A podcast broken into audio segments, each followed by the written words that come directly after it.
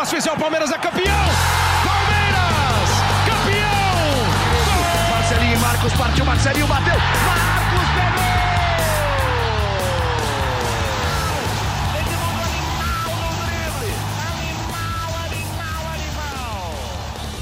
Palestrinas e palestrinos, começando mais um GE Palmeiras, o seu podcast aqui do GE.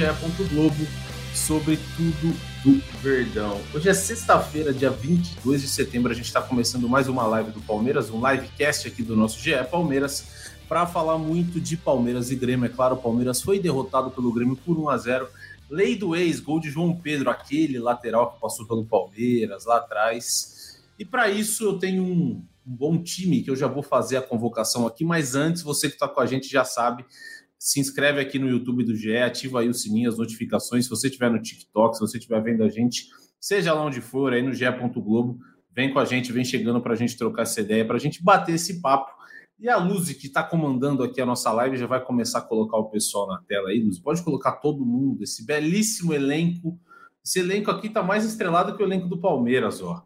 Vem que vem com tudo. Tiago Ferri, nosso setorista, Tainá, Tainá que trabalha comigo aqui no GE também, e tá, já já ela vira setorista também, faz, fala muito de Palmeiras, principalmente nas redes sociais dela aí. E Leandro Boca, direto da Bahia, bronzeado, com pulseirinha do resort e tudo. Que momento, Leandro Boca, curtindo a vida, não está fazendo dieta, não levou a creatina para viagem. Vai voltar, vai voltar inchado, Leandro Boca, vai ter que tomar muita água. Mas vamos lá, a gente começar a falar de de, de Grêmio e Palmeiras. Palmeiras perdeu, não fez um não fez um mau jogo, desculpa. Achei que o Palmeiras fez um bom jogo. E aí, o Rafael Veiga perdeu um golzinho que minha Nossa Senhora não pode perder, mas enfim, vamos lá, vou começar com o Thiago Ferri. Ferri, um prazer recebê-lo. Faz muito, fazia um tempo já que eu não fazia esse podcast aqui, estava com saudades. Seja muito bem-vindo. E o Palmeiras perdeu aquela chancezinha de colocar uma. Se o Botafogo tinha uma pulguinha atrás da, da orelha, perdeu a chance de colocar outra, né? Do Botafogo cair para quatro pontos para ainda enfrentar o Corinthians, jogar hoje e olhar e falar, vixe, os homens estão chegando aí, é melhor a gente ganhar hoje ou vai complicar, né, Ferri? E aí, Garba, pessoal, Tainá, é, Boca, pessoal que acompanha a live, saudades aqui de participar também, depois de período de férias aí. É, ontem foi um balde de água fria na, na expectativa do Palmeiras para esquentar a briga pelo título, né? Tá bem morna e a gente tá gravando na tarde de sexta, pode ficar bem fria a, a briga pelo título à noite, dependendo do que acontecer é, uhum. entre Corinthians e, e Botafogo acho que o Palmeiras pecou, acabou sendo castigado por duas questões para mim, assim, os primeiros 10 minutos do Palmeiras muito ruins, muito ruins. O Palmeiras viu o Grêmio jogar, o Palmeiras foi envolvido facilmente pelo Grêmio, foi, foi inclusive uma jogada muito bonita. O gol do Grêmio, o gol do, do 1x0, uhum. o gol do João Pedro, ex-Palmeiras, hein? A lei do ex. Aquele, aquele. João Pedro, lateral cria da academia, de 2014 e tal. É, e aí o Palmeiras, depois, só depois do gol que entrou no jogo, né? E se o primeiro tempo foi, acho que bom, o Palmeiras envolveu, teve chance para empatar, até mais do que empatar. Achei que o segundo tempo foi muito desorganizado, muito muito no abafa, muito no vamos aí do jeito que dá, bola na área Sim. de qualquer jeito, Gomes de nove.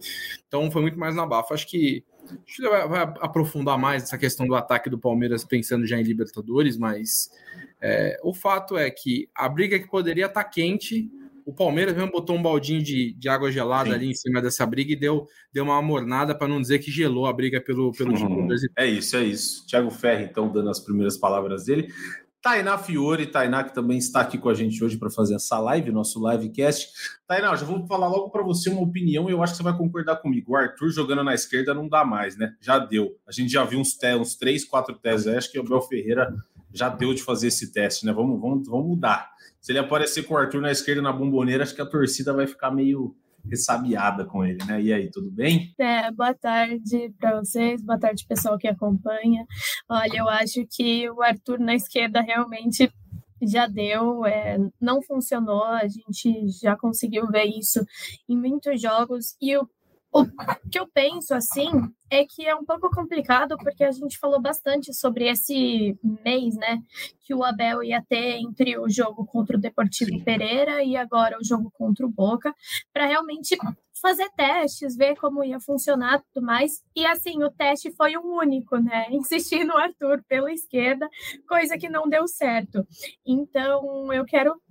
Eu tô pensando, tentando imaginar como o Abel pode mexer esse time para ele ficar um time mais certinho, mais é, melhor para jogar, né, contra o Boca, mas ainda me dá um pezinho atrás, assim, um friozinho na barriga em relação a isso, é, justamente porque podiam ter feito vários testes, né, mas a gente continuou numa insistência do Arthur pela esquerda, que a gente já viu que não funciona. Tô de acordo, tô de acordo. Vamos falar muito mais disso. Leandro Boca, diretamente da Bahia, bronzeado, um homem que está feliz da vida. Não sei se com o Palmeiras acho que ele está feliz, mas depois de ontem nem tanto. Mas ele está curtindo, está no momento relax, curtindo com a família, saiu da dieta. Boca, eu quero saber de você. Ó, você tá, você tá calminho, você tá de férias aí, tranquilo.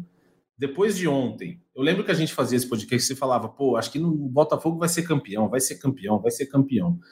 Quando caiu para quatro, já começou todo mundo um para sete, perdão, um, será que dá? Será que dá? Será que não dá? Agora, Boca, tem chance de voltar para 10, tá em 7, tem chance de voltar para 10. Qual é o seu sentimento? Dá? Ou agora você meio que olhou e falou, hum, acho que a gente não vai ter perna para chegar lá? Seja bem-vindo, Leandro Boca. Família Palestrina, quando surge Thiago Ferri e Lucas Garbelotto, eu não vejo vocês desde a última vez que o Santos foi campeão de alguma coisa. Que saudade de vocês, meus caros. E Tainá Fiore, sempre um prazer estar aqui com vocês, toda a galera da produção. Família Palestrina, bem-vindos aí a um Gé Palmeiras, mais uma live aqui com a gente. Eu tenho uma opinião, não sei se é porque eu tô calmo demais aqui em terras baianas, mas eu tenho uma opinião hum. um pouco um pouco diferente do que parte da torcida que eu vi ontem na internet e também tem uma galera que concorda comigo, né? Após ontem essa derrota pro, pro Grêmio, eu acho que muito torcedor palmeirense fez um carnaval, tá? Eu entendo o seguinte: nem o Palmeiras, nem o Abel, nem nós torcedores, ninguém tem culpa da campanha que o Botafogo fez até então. Agora começou a oscilar um pouco, mas o Botafogo fez uma campanha extraordinária. O Palmeiras, ah, deu um banho de água fria, como vocês falaram ontem na briga pelo título. Cara, uma hora ou outra perde, gente. A questão é que a gente a, a, gente deixou o Botafogo escapar antes disso. É complicado você ganhar vários e vários e vários e vários e vários jogos seguidos. A gente conseguiu fazer isso no ano de 2018, né? Que o Palmeiras jogou com um time reserva o Campeonato Brasileiro e acabou cons conseguindo ser campeão é, ganhando todos os jogos. Mas isso é difícil. Vale a pena lembrar aqui que o próximo jogo do Campeonato Brasileiro é contra o time que é o quarto colocado e o Palmeiras vai entre os dois jogos da Libertadores enfrentar o Bragantino. Então, gente, pensar em Campeonato Brasileiro, Lucas, respondendo a sua pergunta, dá. Dá, dá. O Botafogo tá começando a oscilar. O Palmeiras é, é, venceu boas partidas. Querendo ou não, a gente tomou um gol ontem após sete ou oito jogos. Ferre, me confirma aí, por favor. Sete ou oito jogos sem tomar Oi. gol. Oito jogos sem tomar gol. Então, assim, o momento do Palmeiras, rapaziada, é bom. Tá, tudo bem. Vamos ter que criticar que depois do Dudu, uh, o Abel tá jogando com o Mike e com o Rocha, tá jogando o Arthur pela ponta esquerda, isso também não tá sendo legal. Que o Hendrick perdeu um monte de gol, que o ataque do Palmeiras tá sendo um pouco ineficiente. Legal, tudo isso tá correto e a gente tem que discutir aqui no podcast. Só que ontem eu fui muito chamado de passapano. Vão continuar me chamando de passapano. Por quê? Porque o jogo da vida é quinta-feira e não foi ontem contra o Grêmio. Não foi. O objetivo do Palmeiras é a Libertadores da América. E os, os, jogadores têm que estar num clima bom, a torcida tem que estar numa vibe boa. O Palmeiras tem que estar olhando pro time do Boca Juniors na bomboneira e querendo vencer de qualquer jeito. Tá? O Campeonato Brasileiro, rapaziada, dá, dá sim, matematicamente dá, é possível, mas é difícil. O Botafogo abriu uma larga vantagem e hoje enfrenta um time ridículo pela frente. O time que o Botafogo vai enfrentar hoje é ridículo. Então é difícil, gente. É difícil. O Campeonato Brasileiro é difícil. É isso, é isso. Acho que o Palmeiras tem que tentar se manter ali na vice-colocação e se o Botafogo der um vacilo, ir encostando. Mas assim, o foco, concordo com o Boca, é enfrentar o Boca Juniors. O Palmeiras tem que fazer. Se o Palmeiras fizer um bom jogo na bomboneira, já, o Palmeiras tem muita coisa para passar. Se fizer um bom jogo, mais ainda. O Palmeiras é mais time que o Boca. Esse time aí tá, mais, tá talhado a jogar grandes decisões. Eu acho que o Palmeiras tem tudo para passar. Mas o Ferri, Tainá e Boca tem uma situação que é um pouco delicada do ataque do Palmeiras, né? O Palmeiras meteu quatro no Deportivo Pereira. Depois o Palmeiras fez jogos contra Vasco, fez um gol. Deportivo Pereira, jogo de volta, nenhum gol. Corinthians, nenhum gol. Contra o Goiás, um gol, e foi aquele gol aos 50 minutos do segundo tempo, e ontem não balançou a rede. Ou seja, desde que o Palmeiras perdeu o Dudu contra o Vasco, fez um gol, foi contra o Goiás e foi no fim do jogo. Eu não lembro do Palmeiras ter tido nesses jogos todos um volume assim ofensivo de nosso, Palmeiras amassou e a bola não entrou.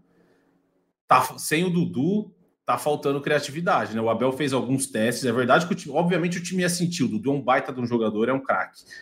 Mas assim, o Abel não conseguiu, Ferre, nesses testes que teve contra Deportivo Pereira, Corinthians, Palmeiras e Grêmio, achar um cara que pudesse fazer mais ou menos ou ajudar o ataque de um outro jeito que seja para o Palmeiras continuar forte ofensivamente, né? Nesses últimos jogos o time não Defensivamente, excelente, ótimo. Tomou, tomou, vinha oito jogos sem tomar gol. Mas ofensivamente faltou, né? Não teve jeito. O time do Palmeiras sem o Dudu tá, tá, tá capengando na frente, né? Tá, tá criando pouco. Tá, ontem no jogo com o Grêmio, eu até acho que o Palmeiras criou razoavelmente, assim, foram 16 finalizações é, pelo um pouco scout. Ontem teve volume, mas finalizou muito mal, né? E é um problema que a gente já viu em outros momentos. O Palmeiras já teve essa dificuldade de conclusão em outros jogos, outras partidas, deixou alguns resultados importantes já nesse brasileiro por pecar em conclusões. Mas é fato que o Palmeiras não tá, não é uma equipe tão, tão lisa quanto era quando tinha o Dudu. E aí acho que o, foi o que a Tainá falou no começo, que você falou no começo, Garba que passa muito pela por não ter encontrado a, a solução sem o Dudu e Sim. ter colocado o Arthur do outro lado, porque o Arthur, que era um dos, desde que ele chegou, ele era um dos principais jogadores do Palmeiras pelo lado direito, que é onde ele sempre jogou o tempo inteiro, não tá funcionando ele pelo lado esquerdo, né? Ele não consegue, ele não é um jogador nem, porque ele, ele é um canhoto, né? Então é, a, a, vantagem que ele tem jogando pela ponta direita, que é trazer para dentro, e aí ele deu, ser um jogador perigoso, inclusive para finalizar. Ele não tem essa jogada para trazer para dentro quando ele está jogando pelo lado esquerdo, mas mesmo como jogada de linha de fundo, ele não está conseguindo fazer boas jogadas, né? Porque normalmente é, é, o posicionamento do Palmeiras na, na, naquele lado, o Piqueires é quem abre, quem faz a jogada de fundo, e o ponta, que no caso era o Dudu, vinha por dentro, virava quase como o segundo atacante com a bola, né? E o Arthur tem dificuldade para fazer isso. Aí, a partir desse momento, você tem um dos principais atacantes mudando de lado, perde a, a sua principal qualidade. O Mike no lado direito é um cara que ele vai cumprir ali, ok, não vai fazer nada demais, e eu acho que ele não tem feito grandes jogos abertos ali pelo lado direito. Então aí você já encontrou uma dificuldade muito grande. E aí você vai depender do Veiga estar tá sempre numa tarde, numa tarde de noite inspirada, do Rony também estar tá sempre inspirado, e isso não vai acontecer. Então, de fato, esse é um problema. E aí vocês falaram, é, o, o Arthur na direita, já, na esquerda já não dá mais. Eu até tendo a concordar. Mas eu não sei o que o Abel vai fazer nesse momento. Sim, porque o Abel não vai colocar o Kevin como titular na bomboneira. Isso não vai acontecer. O Abel não vai colocar o Hendrick como titular para colocar o Arthur no lado, o Rony no lado. Eu acho que isso também não vai acontecer. Então, me parece que é mais uma questão de que assim, vai ter que adaptar, vai ter, vai ter que encaixar. Porque sem, sem opções para isso, eu acho que a, a, a saída vai, vai acabar sendo essa, porque não tem, eu, eu sinceramente eu não vejo é, o John John de volta à equipe, também não vejo o John John como essa, como essa solução. Então, assim, é uma, é uma dor de cabeça, é uma preocupação, porque o Palmeiras vem agora para decidir uma vaga na final de Libertadores e não tem, não tem uma solução na frente, assim, né? O Luiz Guilherme tá voltando de lesão também, que é um cara que estava muito bem, mas voltou de lesão agora e não fez um bom jogo, por exemplo, contra o Grêmio, então também não é um cara que eu vejo como titular. Enfim, é um, é um problema para o Abel resolver aí, pensando nesses dois jogos com o Boca Juniors. É, e assim, Tainá e Boca, é, o Arthur, ele no Bragantino, ele já fazia, ele, ele era esse ponto direito. Ele jogou lá, agora não tenho certeza quantos anos, mas a, o tempo todo que ele teve lá, ele foi esse ponto direita e ele se destacou de ponta direita. No Palmeiras, ele chegou, entrou na vaga, entrou de ponta direita, titular e começou super bem. É verdade que nos últimos jogos ele não está sendo aquele Arthur que a gente se acostumou a ver, mas faz parte, é fase mas você ter que tirar o Mike da lateral, o Mike da lateral, que é o cara, um dos, a gente falou aqui no podcast que ele era um dos melhores do time, no geral, rendendo. O Mike estava jogando demais, está jogando demais. Mas aí talvez será que não era hora do Abel? Obviamente que, pô, o Boca sempre fala que quem escala é o Abel, a gente está só dando palpite e discutindo. Será que não é o caso de deixar o Mike na dele, que é onde ele estava rendendo muito bem a temporada inteira? Deixar o Arthur também na dele, fazer o simples. E aí lá na esquerda você testa o Breno Lopes, você testa o Hendrick, você testa o Kevin, você testa o Luiz Guilherme, entendeu? Você se preocupa só com, com a saída do Dudu. Você não se preocupa em ter que mudar muita coisa do time para repor a ausência do Dudu. Vocês, vocês acham que vocês pensam mais ou menos igual eu ou vocês acham que eu tô tô, tô viajando assim de falar essas coisas. Diz aí, Tainá. Eu acho que no brasileiro ainda tem como ele tentar arriscar um pouco mais, é, mesmo que a gente viu que o Arthur pela esquerda não deu certo, mas tentar testes diferentes, né?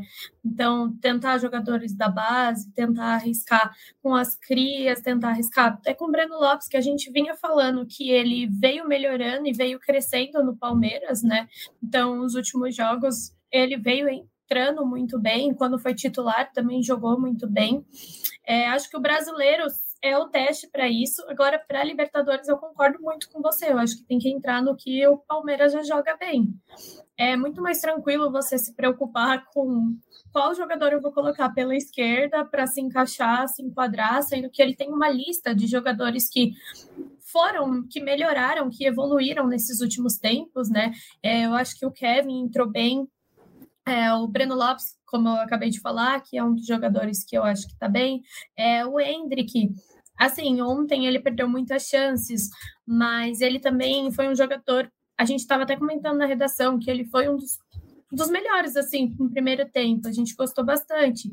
Então, tipo, eu concordo muito com você que esse ponto de na Libertadores precisar voltar para o que o Palmeiras está acostumado, para o que o Palmeiras já faz normalmente, e aí deixar para o brasileiro para fazer esses testes assim mais malucos.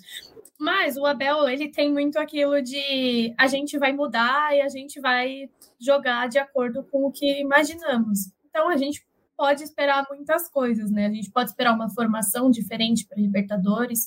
É, tinha até comentado com o Ferri ontem de talvez deixar dois na frente, tipo o Mike um pouco mais para frente, junto com o Rony, e trazer o Arthur um pouquinho mais para o meio, para tentar trabalhar também essa bola. Então, tem algumas opções aí para o Abel. E assim, eu de acordo com os últimos anos, né, eu acho que a torcida, né, e nós temos que entender que o trabalho dele é muito positivo e tem que ter uma confiança nisso, porque esse elenco está ah, muito claro, claro, com o técnico. Claro. Então, eu acho que o que ele fizer, né? Mesmo que a hora que a gente olha a escalação, a gente fica tipo, meu Deus, o que, que ele está fazendo? No, no campo, às vezes, dá muito certo. É que assim, eu, eu na, na, minha opinião, Boca, o Abel fez, ele teve algumas chances de fazer teste no brasileiro e todos os testes dele passaram pelo Arthur de ponta esquerda. Aí que eu acho que ele poderia ter, ter tentado. Então, assim, talvez ele já tenha na cabeça dele a ideia que é o time que ele vai colocar em campo na quinta-feira, entendeu?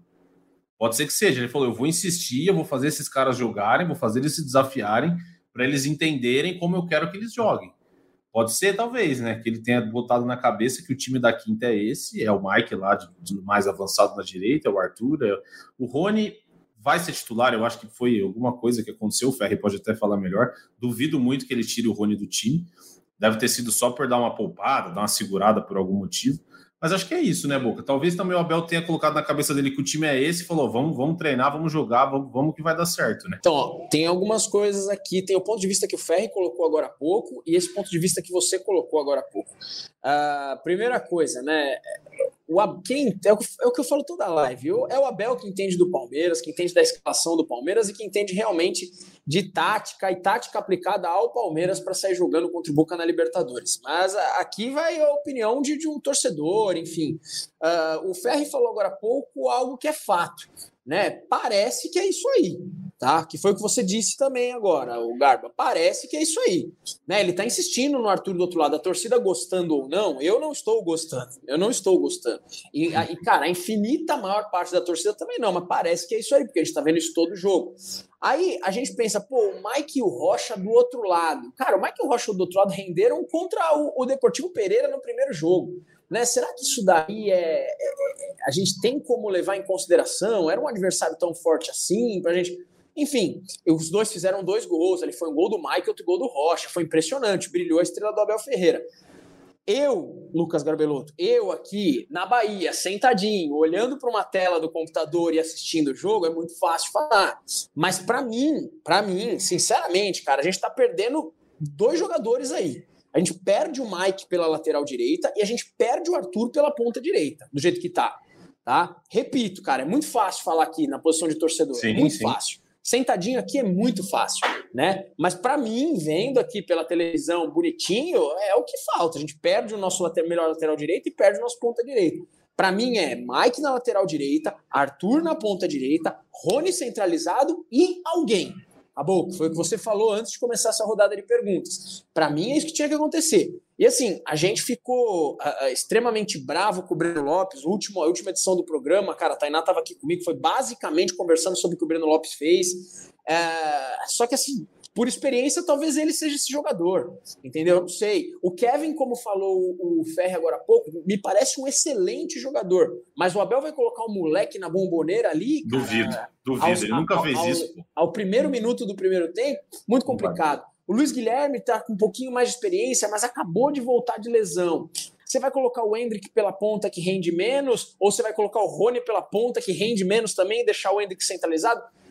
Eu sou do time que, cara, escolha um jogador e ponha do lado esquerdo. Essa é a minha opinião. E mantenha o resto do jeito que está. Beleza. Boca, tem um comentário aqui, ó. Vamos ler um pouco o comentário da galera. O Arthur Fernando mandou: Boca, suas pílulas com dicas de exercício são boas, estou usando algumas. Hoje é perna. O Arthur Fernando mandou. Muito bem. Vai ficar gigante igual Boca, será? Será? Mas que Boca pílulas? Eu não sou jornalista. Traduz aí essa, essa figura de linguagem. Aqueles, aqueles videozinhos você posta, tipo assim, aqui. Você é, posta vídeo, pô. Que ele tá com pílulas. dor no ombro. Tá com ah, dor no ombro fazendo supino, muda um pouco o braço, aquelas coisas. Ah, legal. O nome disso é pílulas. Muito obrigado. Aprendi mais uma com vocês. Valeu. Muito bem. Ó, o Henrique mandou uma aqui, Ferre, tá aí na boca, que é curiosa. O que aconteceu com o John John? Estava indo bem no lugar do Dudu. Mais uma vez, a oscilação dos garotos da base sem explicação. O Abel chegou a fazer isso com o Flaco também num determinado momento, né? O Flaco entrou acho que uns 3, 4 jogos seguidos, fez gol, depois o Abel sumiu com o Flaco. Sumiu, não entrou mais. O Hendrick também teve uma sequência e sumiu.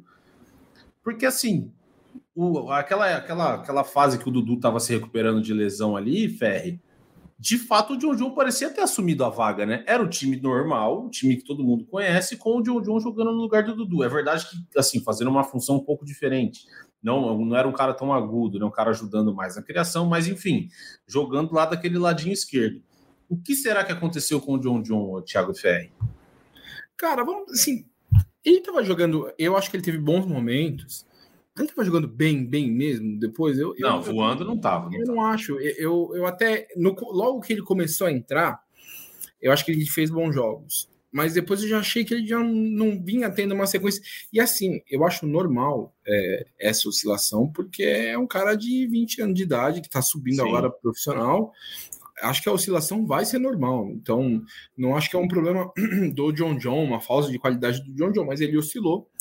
E é o que, eu, é o que eu, eu falo todo, toda essa. Chega nesse fim de ano, eu falo, o Abel ele segura os moleques assim ao máximo nesse momento ele vai com os caras mais de confiança Sim. ali até tá me surpreendendo que nesse momento ele tá começando a colocar o Kevin isso é uma coisa que até tá me surpreendendo, porque eu achei que o Kevin ia ficar ali jogando muito pouco nesse momento, mas ele tem colocado, ainda aqui no brasileiro, tem colocado.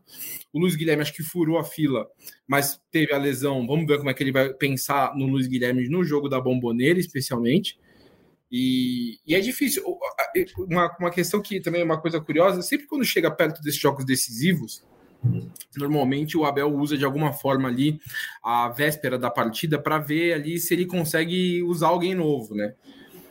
antes da final da Libertadores de 2021, o Daverson jogou muito contra o Atlético Mineiro no Allianz Parque. E aí foi um cara que acho que ali deu um estalo no Abel de que, pô, esse cara eu posso usar na final. Usou na final, fez gol.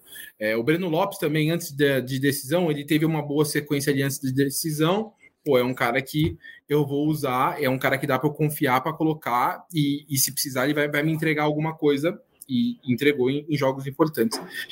Eu ontem até estava falando na redação isso, eu fiquei com a impressão de que poderia ser esse o caso do Hendrick. Vamos colocar o Hendrick para jogar, é, um jogo fora de casa, tal, sem a expectativa que a gente sabe que a torcida do Palmeiras tem. Vamos ver se o cara entrega alguma coisa para também não para ser titular, mas precisar durante o jogo ali na bomboneira, tal, vou colocar, vou ver como é que ele responde. E ele até foi quem mais finalizou pelo Palmeiras do jogo. Eu não acho que fez um grande jogo também, não, né? É, até os palmeirenses reclamaram. Eu vi até mais reclamação depois do jogo, de um possível pênalti em cima dele ali no, no na partida tal. Eu, eu, sinceramente, não tenho opinião formada sobre essa jogada ainda. Mas eu fiquei com a sensação de que o Hendrick poderia ser esse cara de que, ó, ele entrou contra o Grêmio, foi bem, e é um cara que o Abel vai contar para o jogo na, na bomboneira. Eu acho que ele não entregou a esse ponto de falar, pô, é um cara que se eu colocar, ele vai me entregar porque ele tá bem. Então, acho que é mais um problema nessa questão do ataque aí, porque o Breno, que vocês falaram, que era um cara que, para mim, era certeza que o Breno seria bem, bastante usado. Por ser um jogo fora, até acho que, que, que é possível o Abel colocar. Mas é fato que, por mais que tenha pedido desculpa tal, foram dias atribulados, né? Então eu acho que Sim. isso também influencia na decisão do Abel na hora de falar, pô, vou colocar o cara ou não. O cara, outro, outro dia tava tendo que ir lá na quadra da Mancha, ter se reunir com o pessoal para pedir desculpa pelo erro que ele cometeu e tal. Então, enfim, eu acho que isso também influencia, mas o Breno era o cara que, de fato, assim, acho que nesse momento era o cara que o Abel colocaria sem dúvida, porque é um cara mais experiente, já jogou algumas decisões pelo Palmeiras e de confiança do Abel. Né? Não tem dúvida que o Breno é um cara de um reserva de confiança do Abel. É, e pô, eu achava o Breno a melhor opção, cara, juro para você. Ele saiu, pô, fez lá o gesto, errou, pediu desculpa tal. Mas eu ainda acho que pode ser uma ótima opção, assim, para sair jogando no lugar do Dudu. Acho que é um cara que ele perdeu o gol contra o Corinthians, é verdade, mas assim, também é um cara que tem uma estrela, né? Ele tem uma estrelinha ali nele que ele faz uns gols hora que ninguém acha que vai fazer, a bola sobra para ele no final do jogo. Contra o Corinthians faltou competência, mas, pô, ok. O Veiga ontem também perdeu um gol dentro da área, que não pode perder tudo mais. Vamos ver, tem, tem uns mais comentários aqui. O pessoal tá falando muito de arbitragem, mas assim, eu não achei que aconteceu nada no jogo. Eu achei que o árbitro picotou demais só. Parou demais, muita conversa, o jogo não anda, o Palmeiras querendo jogar, o Grêmio picotando e ele, ele indo na onda. Acho só isso. Mas assim, de arbitragem, Boca, você, como nosso, nosso torcedor aqui, voz da torcida, você acha que a arbitragem de algum jeito influenciou no placar da partida? Eu não consegui ver assim, não, sendo bem sincero. Cara, é, colocar a culpa da derrota do Palmeiras na arbitragem, não. A bola não entrou e o Palmeiras foi ineficiente no ataque. Foi por isso que o Palmeiras não venceu o jogo. Né? O Gustavo Gomes tomou uma porrada na cabeça, né?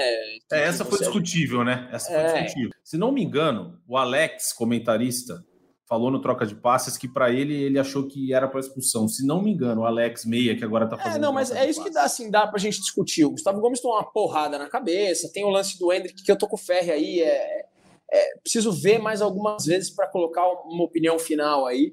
Agora, assim, podemos comentar sobre isso. Agora, assim, passar mais de cinco minutos da live falando de arbitragem no jogo de ontem, especificamente, porque a arbitragem no, no Brasil, é, na verdade, eu tenho dó de chamar a arbitragem de lixo, porque eu ofendo o lixo fazendo isso. Né? É, assim, é pior do que o lixo. Então, assim, a gente passar muito tempo falando disso em relação ao jogo de ontem, eu acho que é chovendo molhado. Não acho que o Palmeiras tenha sido prejudicado dessa forma, não, não, não vi dessa forma. Tô contigo, acho que é isso, né, Tainá? Não teve a arbitragem não teve influência no resultado direto do jogo, não. É, acho que não, acho que teve esse lance do, do Gustavo Gomes, é, teve mais um também, um lance de falta, acho que dentro da área do Veiga, que também eu vi bastante torcedor reclamando, falando sobre penalidade, é, e esse do Hendrick, mas concordo com você, achei que o jogo foi bem picotado ontem, isso acaba me irritando, porque não deixa evoluir né, as jogadas, e eu gosto desse jogo mais livre, assim.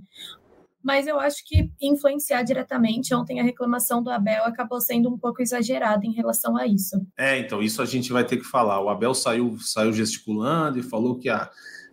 Eu acho que ele perdeu a paciência de vez numa suposta falta no Richard Rios, que foi bem no finalzinho. O Richard desarma. Richard, né? É, do Richard. Era do Richard. É, é. Que não foi nada mesmo. Essa aí não hum. foi nada. O Richard Rios passa, rouba a bola e o Abel perdeu a linha totalmente. Saiu, falou que isso é roubo. Sim. Na coletiva ele estava quieto já, né, Ferre? Ele falou: não, o Grêmio foi, o Grêmio foi eficaz, a gente, a gente não foi. Ele nem entrou muito nessa, né? Pelo contrário, na, arbitra... na, na, entrevista ele até falou: é, se colocarem que eu estou dizendo que o Palmeiras perdeu por causa da arbitragem é mentira, tal. Ele. É isso, ele é isso, então, é isso, é, é, isso. Ele deixou claro que foi um, foi um rompante dele, assim. Eu... Sim, estressou. É, o, o Abel ele junta, juntou um monte de coisa. Ele tava bravo por causa das câmeras ali ao redor dele. É, aí ficou bravo com a arbitragem, aí aproveitou e fez a cena. Só que, assim, o Abel falou: pô, vocês ficam criando polêmica onde não tem para mim, assim, se ele sai só bravo com a arbitragem, ok. O cara fez sinal de roubo e falou: isso é roubar três vezes. Pô, então não tem como não comentar, entendeu? E ele sabe que ele errou, tanto que a postura dele na coletiva foi totalmente diferente, tava mais calmo tal. É, ele não tirou mérito do Grêmio, porque de fato o Grêmio foi mais eficaz que o Palmeiras, né?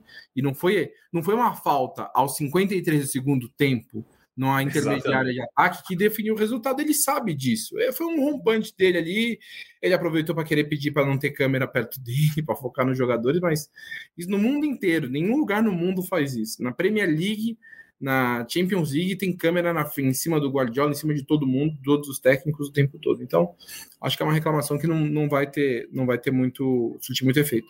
Mas acho que foi mais isso, foi mais um rompante ali, acho que ele deu uma exagerada na, na saída do campo, mas ele logo depois já, já deixou claro que não era não foi por isso que o Palmeiras perdeu. Acho que foi a, a entrevista dele coletiva acho que foi, foi muito boa. Não por tudo, né? Depois a gente até pode falar ali. Teve um desabafo também muito importante dele sobre a morte da Valesca, jogadora de vôlei no fim Sim. e tal. Mas mesmo antes, assim, quando ele estava avaliando o jogo, avaliando essa questão da arbitragem, acho que foi uma, uma, uma entrevista serena, assim, do, do, do Abel. Né, Fer, que o Abel fala da eficácia do Palmeiras, que ele já falou muitas vezes. A gente cria é. e falta eficácia, falta eficácia. O Palmeiras deixou dois pontos pelo caminho contra o Corinthians por eficácia. Ontem, pelo menos no um empate, o Rafael Veiga perdeu um gol na pequena área que era só ele empurrar para dentro do gol. Então, assim, nessa hora de Libertadores, que é jogo de decisão, a eficácia faz diferença. E assim, é o principal problema do Palmeiras no momento, né? Tá faltando capricho para botar a bola na rede, seja do Rony, seja do Breno Lopes, ontem foi o Veiga. Sim, é de muita gente. Não dá para a gente sair aqui só falando que foi só o Breno Lopes no jogo contra o Corinthians. O Arthur também contra o Galo, na, quase na pequena área, chutou uma bola para fora. Depois ele teve uma outra chance que era só ele dar o tapa no canto, ele chutou em cima do goleiro. Tá faltando no geral, né? O ataque do Palmeiras parece que tá na hora de resolver tá afobado. E na hora de pegar o Boca na bamboneira, se você tem a chance, você tem que meter o gol e depois a bola pune. A gente sabe como é que é. Acho que é por aí, né? Tá faltando capricho, né, Tainá? Desse time, do, desse ataque do Palmeiras para botar a bola na rede, ter mais calma, para daí o Abel parar de falar em eficácia. Só que eu acho que a gente tem um outro ponto relacionado com isso, Garba, porque eu, eu até brinco bastante no meu, no meu Twitter que o Palmeiras na Libertadores é tal como o Real Madrid na Champions League, entendeu? Que você sabe que vai entrar e a camisa vai pesar. E aí, tipo assim, perdendo qualquer jogador, é, tendo jogador novo, não tendo, contratou, não contratou, independente de como o Palmeiras estiver jogando isso no Campeonato Brasileiro, Paulista, whatever, qualquer campeonato. O Palmeiras na Libertadores, ele é completamente diferente do Palmeiras que a gente está acostumado a ver contra um Goiás, contra um Grêmio, com o Corinthians. E, e aí que eu acho que entra esse ponto, assim, é, porque a camisa pesa, o jogo fica muito diferente, os jogadores mudam a postura.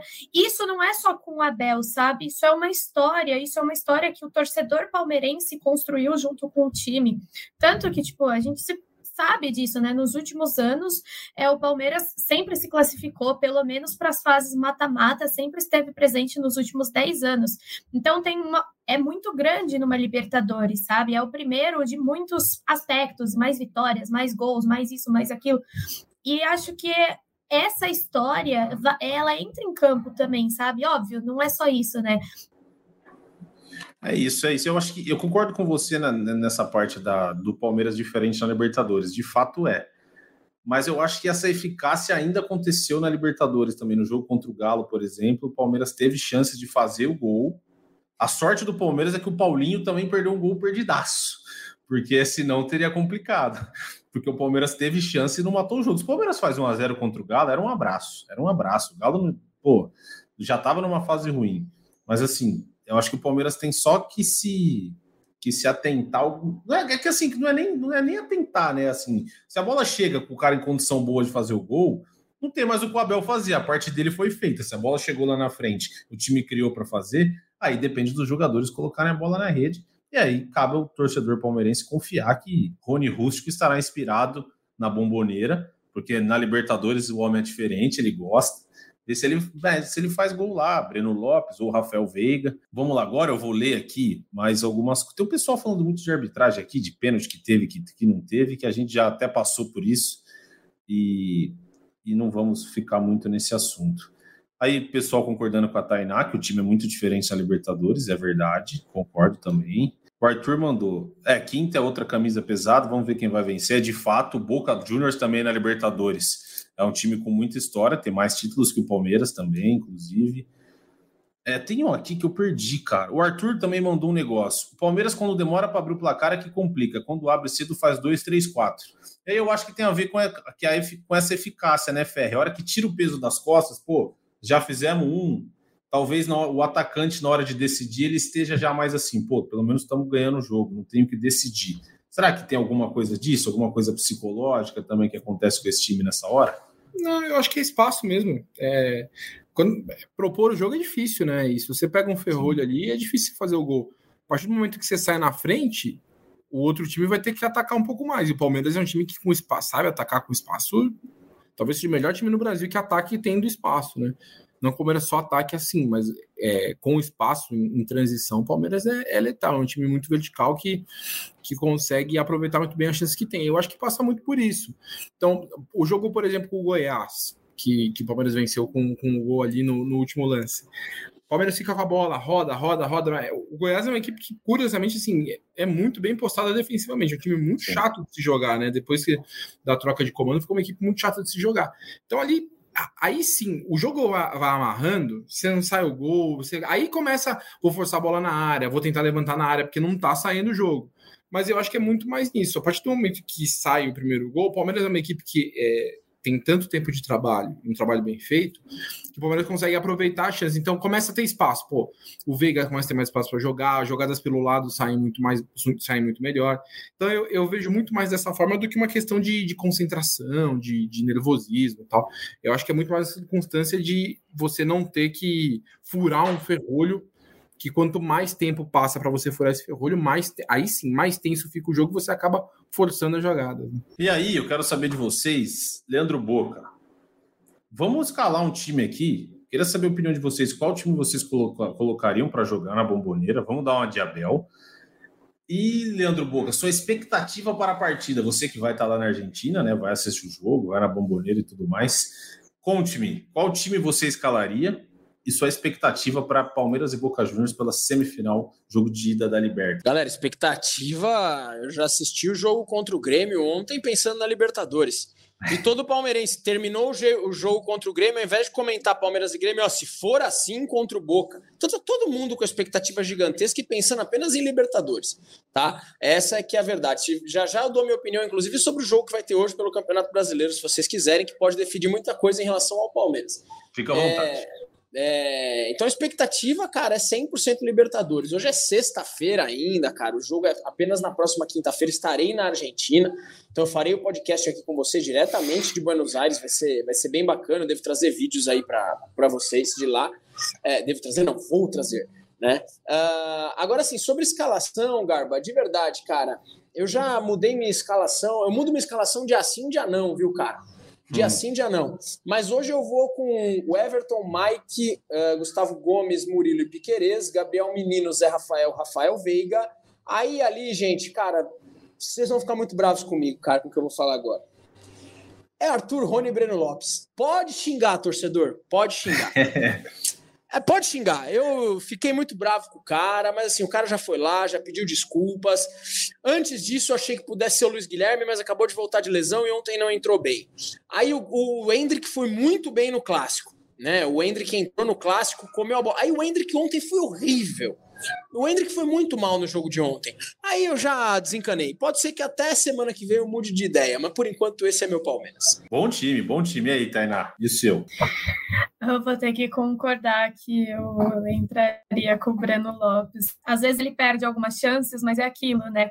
O Veiga perde, o Arthur perde, o Rony perde. Eu acho que um jogo, uma chance, não dá pra gente considerar mas eu preciso concordar com isso, colocaria o Breno Lopes pela experiência, e aí num segundo tempo acho que o Abel pode tentar um Hendrick ou um Luiz Guilherme que está voltando também e que entra bem. O Arthur mandou aqui, tá aí na discorda do Boca só para gerar debate. Gostei desse comentário, gostei. e aí, Ferri, você tá com, tá com o Boca e com a Tainá, você também iria de Breno Lopes, voltaria o Mike, faria tudo diferente? Faria diferente. Eu faria diferente, cara. Eu faria, assim, não é que eu faria. Para mim, eu tentaria, sei lá, eu colocaria algum moleque para ver se dá uma graça, mas é, pensando o que eu acho que vai acontecer, eu acho que vai jogar o Marcos Rocha na lateral, o Mike na ponta e o Arthur na esquerda. E eu não acho absurda a decisão, porque aí sim o chat vai ficar bravo comigo.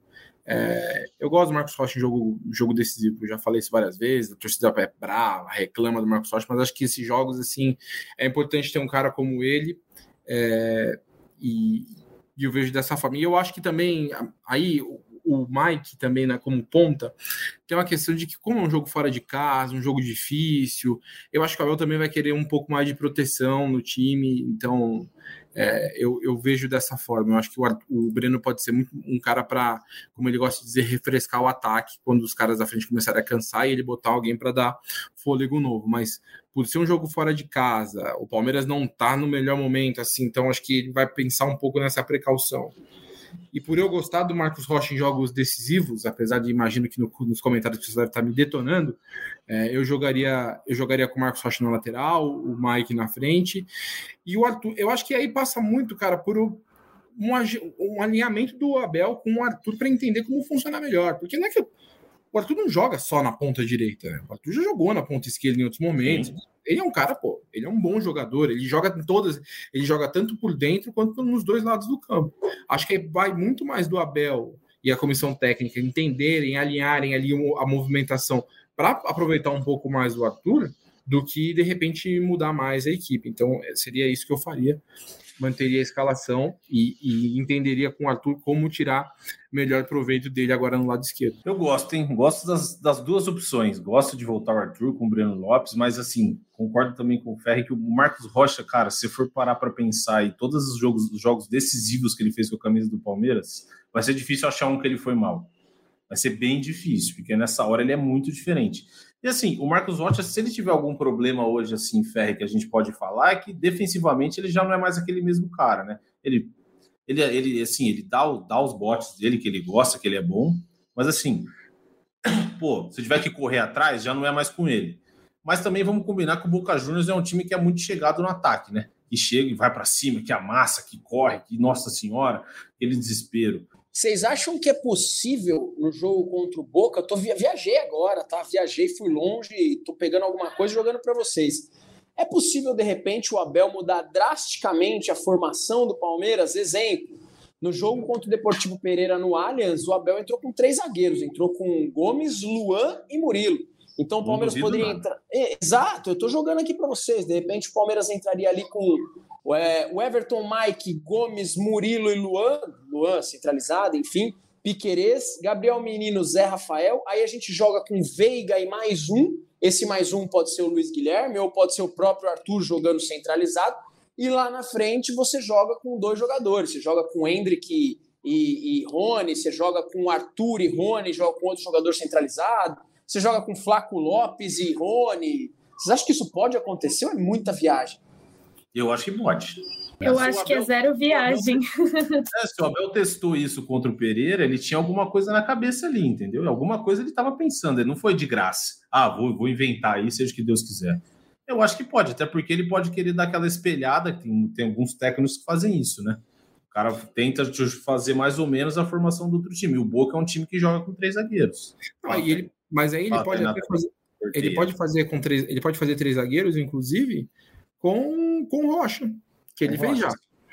Ele pode fazer uma linha de cinco com Mike, Rocha, Gomes, Murilo e Piquerez, um meio-campo com é, Menino, Zé Rafael e Veiga, e na frente, dois na frente, Rony e Arthur. Ele já fez isso em alguns momentos quando ele jogou com linha de cinco.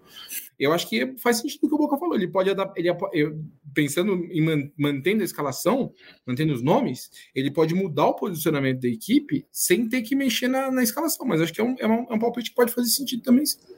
É, e assim, é uma formação, né, Tainá? Que se você tendo três zagueiros, você dá uma liberada no Piquerez um pouco mais, para ele ajudar o Arthur, inclusive, daquele lado esquerdo. E o Arthur vem um pouco mais para o meio, às vezes revezando ali com o Veiga nesse meio-campo, na armação.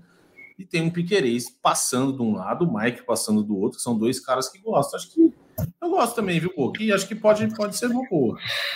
Eu acho que o Boca fez a melhor escalação, até mesmo melhor do que com o Breno Lopes como a opção, porque foi o que eu falei no começo da live, que eu gosto bastante quando o Arthur faz mais ou menos aquela função do Scarpa, sabe? De jogar ali mais com o Veiga junto para chegar a bola. E eu acho que, tipo, essa. É assim, eu entendo que ele, como ponta direita, seja muito bom também. É a favorita. Com o Veiga é muito interessante. Tendo essa possibilidade, é, deixar para mim os laterais né, livres para você mudar a formação, tipo, do 5 para o 3 ali, né? Só ficar com os zagueiros, eu acho que seria a melhor escolha. E assim, é como o Abel fala, né? Ele usou Guardiola aí como exemplo esses dias, ele vai, ele muda, ele arrisca e ele não tá nem aí. Ele vai pelo que ele acredita, a torcida que fica maluca, que acompanha e que vai comprar essa ideia. Boa, boa. Eu, eu acho que é um bom time também. O, o, Henrique mandou aqui contra o River, ele fez isso aí, não foi? Ó, Henrique, eu joguei aqui no Google e o Google, aquelas escalações do Google, ele disse que o Palmeiras entrou com três zagueiros. Mas assim, eu confesso para você que eu não tenho certeza. Eu não lembro. Para ser bem sincero, eu não lembro se o Palmeiras jogou com três de fato, que naquela época tinha o Vinha, né? ou vinha mais de ala e tal. Eu confesso que eu não lembro, mas assim, se o jogo de volta contra o River ele jogou com três zagueiros, esquece. Esquece, não vai matar o Boca do coração aqui, o nosso Boca. Porque aquele jogo lá foi um Deus dos acuda danado. Se, se o VAR, se não tivesse VAR, era 6 a 0 pro, pro River. Aquele jogo, aquele jogo é, mano, sem brincadeira, acho que foi o jogo foi o jogo que eu mais sofri na minha vida, mano. Foi o jogo que eu mais sofri na minha vida. Não, sério, foi horroroso, foi horroroso. É jogo que você vai lembrar, com uma classificação Sim. épica e tal, não sei o quê. Cara, JP, eu e a Tainá na, na, resenha passada aqui, e o Arthur, a gente conversou se, pô, você prefere um gol nos acréscimos do segundo tempo ou você prefere um 4 a 0 Eu prefiro um 4 a 0 disparado, velho. Sério, sem claro, brincadeira, pô, cara. Eu sou pai de uma criança pequena, eu tenho 35 anos ainda, quero viver muito. Não dá. Foi horroroso aqui. Não, jogador, torcedor que gosta desse negócio aí, não, prefiro ganhar com gol nos acréscimos, é maluco. É maluco. Pô, 4 a 0 tranquilo, fica sossegado, não sofre. Mas tem quem goste, tem quem goste. Mas assim, são enredos diferentes. O gol do Daverson lá, na, o gol do Daverson na Libertadores, na, na prorrogação, o gol do Breno Lopes, são gols assim que ficam, né? Mas eu tô com boca também. Eu prefiro prefiro ganhar mais tranquilo, mas é de gosto. E assim, olha, o Ferri, Boca e Tainá, vamos ser bem sinceros, pelo que a gente viu do Boca Juniors na Libertadores, e o Palmeiras não tá na melhor fase, de todas, está jogando um futebol que não está lá convencendo, conven, convencendo muito, a chance do jogo na quinta ser um jogo bem amarrado é muito alta, né? A chance de ser aquele joguinho, aquele 0 a 0 sofrer do 90 minutos, aquele 0 a 0 assim, a chance é, sei lá, 80%, né, Fé? De ser um jogo daqueles. Você olha é e fala, meu Deus. É que o Palmeiras tem uma boa bola parada ainda. Eu acho que aí pode ser um caminho para fazer o gol. Mas que vai ser um jogo amarrado, não tem vai. dúvida. Vai ser um jogo amarradíssimo sem dúvida. É, para o Palmeiras voltar com. É que o Boca também tem um. O Boca Juniors passou na Libertadores. Se não me engano, foi com zero. Foi... Tudo, tudo nos pênaltis. É gente. tudo 0x0 e pênalti. É, tudo 0x0 é. e pênalti. Eu, ó, eu, vou, eu vou falar uma coisa. Atravessei vocês aqui, foi mal. Cara, é. Uhum.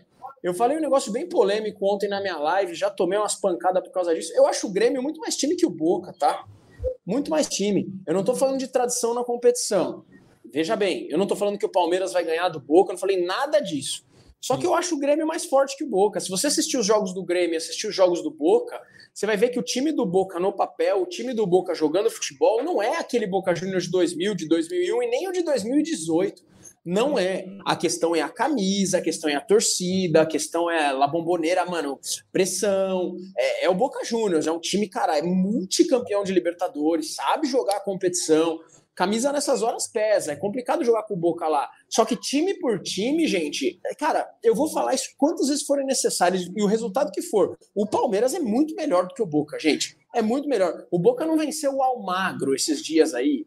É, é. tipo, cara, assim, é muita diferença. É sem brincadeira, gente, é muita diferença. Tava pegando aqui uma matéria do, do GE, foi publicada agora nessa semana. É, rival do Palmeiras, Boca Juniors volta a vencer após seis jogos. Bateu o Central Córdoba por 3 a 0 pela Copa da Liga Argentina com uma escalação reserva. O Cavani, por exemplo, nem jogou. É, o Boca vinha de uma série de seis partidas sem vitória em tempo normal. Foram três empates e três derrotas. Nesse período, duas classificações nos pênaltis. Contra o Racing nas quartas de final da Libertadores e essa que o Boca falou contra o Almagro nas oitavas da Copa Argentina. Então, assim, não é, de fato, não é uma equipe que está vivendo um grande momento, que está empolgando seu torcedor. Mas aí tem o Cavani, tem toda a história, jogar na bomboneira é dificílimo. Lembra o Palmeiras venceu em 2018 lá, né? Se eu não me engano, é a única vitória do Palmeiras na Bomboneira é um jogo, é um lugar muito difícil de jogar. E, e querendo ou não, eu acho que a vantagem de como o Palmeiras tem conquistado muito ultimamente, isso influencia menos. Mas a equipe brasileira, quando enfrenta o Boca em Libertadores, tem um peso maior, uma preocupação maior, por conta do histórico que o Boca falou ali. Você lembra dos times do Bianchi, dos times ali do começo dos anos 2000? Tem um respeito muito grande. Acho que o Palmeiras, por já estar jogando há muito tempo a competição, isso ameniza um pouco.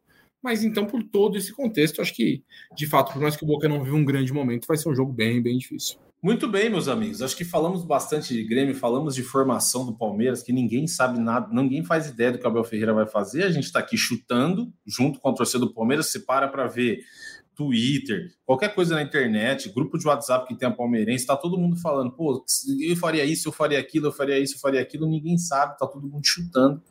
Mas a gente a gente vai voltar para falar desse jogo na próxima, não sei se pós-jogo na quinta, se na sexta-feira, mas com certeza teremos um livecast para falar de Palmeiras, de Boca Juniors e Palmeiras que se enfrentam na Bomboneira na quinta-feira. Tiago Ferri, muito obrigado, hein? Tamo junto, foi um prazer revê-lo.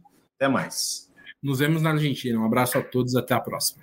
Nos vemos. Tainá Fiore, muito obrigado. É um prazer a gente se ver a gente se vê algum na quinta-feira ou algum dia que fizer o podcast. Vamos, a gente vai, vai, vai se falando, tá bom? Beijo, pessoal. Obrigadão. Valeu. Leandro Boca, eu confesso que eu não sei se você tá dando recado, se você não tá, se você tá em crise com os recados, se você não tá.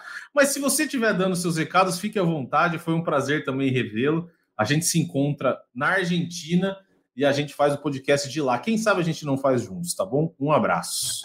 Garba, um abraço para você. Ferre, some não, Ferre. Pô, gosto de você, cara, por favor. Tainá, obrigado. JP, Luz e todo mundo aí da, da, da produção. Grande família palestrina, vamos nessa. Meu recado final hoje não é não é em tom de humor, não, e deboche, na realidade. Pode ser deboche, vocês pensarem. É para uma amiga minha, LP. E eu quero saber de todos os papagaios que ela tem, qual que vai cantar mais na bomboneira, né? Então, assim, cara, cadê os ingressos para a torcida do Palmeiras, né, LP? Tem que ver, tem que ver bem o que a gente está levando para lá, tá bom? Avante palestra. Muito bem, Leandro Boca, com o seu recado direto e reto. Acho que todo mundo, todos os palmeirenses entenderam o recado do Boca. Fica aí a opinião, então, de nosso Leandro Boca, voz da torcida.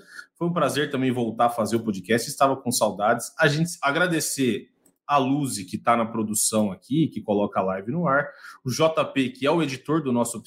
Eu ia falar editor oficial, é quase oficial também, que é quem edita o nosso podcast aqui do GE Palmeiras. Muito obrigado ao pessoal do chat, o pessoal que acompanhou. A gente se vê depois de Boca e Palmeiras. Espero que depois de um grande jogo de futebol, tá bom? Chutou Deivinho, subiu o Breno Lopes e partiu Zapata. sai que é sua, Marcos! Bateu para fora!